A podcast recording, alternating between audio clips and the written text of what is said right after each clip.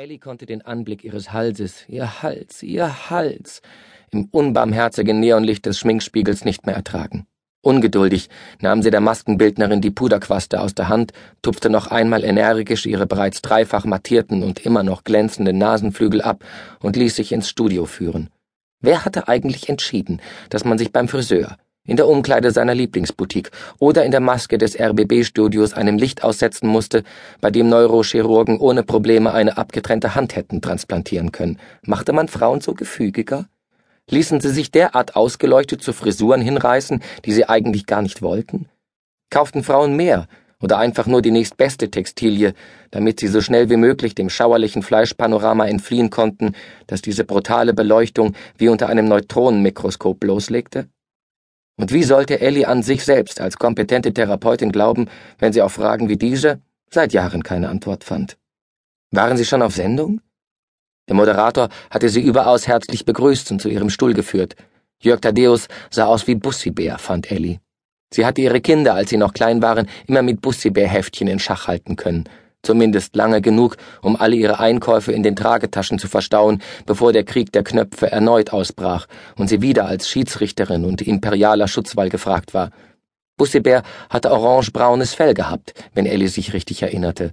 Jörg Thaddeus war stark gebräunt. Ellie war von dieser Übereinstimmung leicht irritiert. Sie versuchte, sich wieder auf die Gegenwart zu konzentrieren. Sie ahnte, dass ihr Gegenüber gerade am Ende seines Begrüßungsmonologs angelangt war. Thaddeus hatte sie angelächelt. Sollte sie zurücklächeln? Die Kamera ihr gegenüber zeigte ein rotes Licht. Hieß das, man konnte sie sehen? Noch immer nahm Ellie den Moderator nur schemenhaft wahr und seine Worte als entferntes Gemurmel.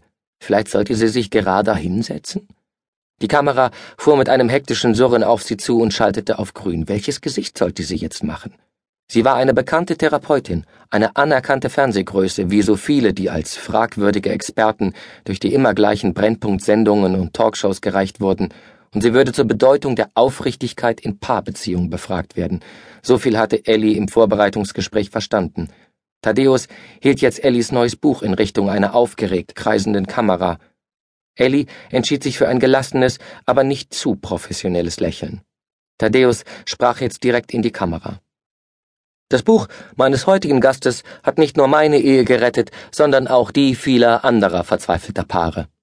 Bussibär war also verheiratet. Ellie gestattete sich einen kleinen innerlichen Seufzer. So jung, so niedlich und schon so verheiratet, oje. Oh Thaddeus sah Ellie erwartungsvoll an. Hatte er gerade ihren Namen gesagt? Ellie Berger Vogt? Berger Vogt. Natürlich hatte sie einen Doppelnamen. Ellie dachte manchmal, dass sie sämtliche Frauenklischees ihrer Zeit erfüllte, lächerlicherweise fast schon übererfüllte. Die rote Lockenmähne, die Vorliebe für klobigen Holzschmuck und großzügige Schals aus Ikat-Stoffen, die teuren Schuhe, der elegante Shopper aus Bast und Leder, der tiefrote L'Oreal-Lippenstift, die Chanel-Sonnenbrille am Brillenbändchen und der saudumme Doppelname, für den sich außer ihr noch Millionen andere gouvernantenhafte Deutschlehrerinnen und verbiesterte Gewerkschaftsfunktionärinnen entschieden hatten. Warum war sie mit einem Mal so wütend? Am Moderator konnte es nicht liegen, er wartete noch immer geduldig auf ihre erste Antwort, auch wenn die Zeit sich für Ellies Empfinden ungut zu dehnen schien und der Moment, in dem ihr Schweigen noch tiefsinnig gewirkt hätte, längst vergangen war. Vielleicht würde sie gleich einen Nervenzusammenbruch erleiden und das vor laufender Kamera. Hm, unwahrscheinlich. Im Moment war Ellies Problem nicht ein zu viel an Gefühlen. Nein, Ellie fühlte eigentlich gar nichts mehr. Sie entschied, dass die einzigen zwei Tage im Jahr, an denen sie mit all ihren Kindern zusammen sein würde, nicht die richtige Zeit für großes Drama waren, und bediente sich der Masche, die sie bei Politikern und Beamten und sogar bei einigen ihrer Klienten selbst immer zur Weißglut trieb.